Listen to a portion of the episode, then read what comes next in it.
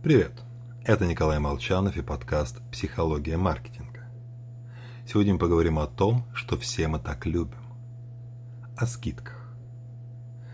Ну, пожалуй, не все, потому что, услышав слово «скидка», обычно морщится руководитель. В голову им лезут мысли о жадных клиентах, готовых переметнуться конкуренту ради лишней копеечки. Поэтому обычно менеджеры соглашаются уступить лишь в случае серьезной покупки. Но есть нюанс. Для многих, полагаю, сумма в 50 рублей не критична. Возможно, некоторые из нас способны даже потерять их и не обратить внимания.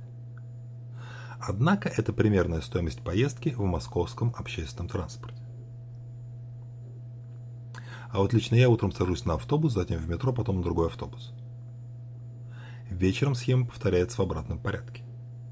50 рублей превращаются в 300 за 21 рабочий день в 6300, и это уже совсем другой размер потерь. Транспортные компании понимают проблему клиентов. Именно поэтому и придумано великое множество типов проездных, снижающих стоимость билета для тех, кто часто ездит. Однако, эта индустрия общественного транспорта существует почти 400 лет. За такое время даже совсем недалекий маркетолог способен изучить потребности и желания клиентов. А вот маркетплейсы, скажем, появились относительно недавно. И стоимость доставки, которую просят оплачивать многие из них, тоже невелика. Только вот при частых заказах, как и поездки, становится обременительно. В общем, скидку не обязательно привязывать к сумме сделки, скорее напротив. В случае разовой, пусть и крупной покупки, клиента правильнее раскрутить по максимуму.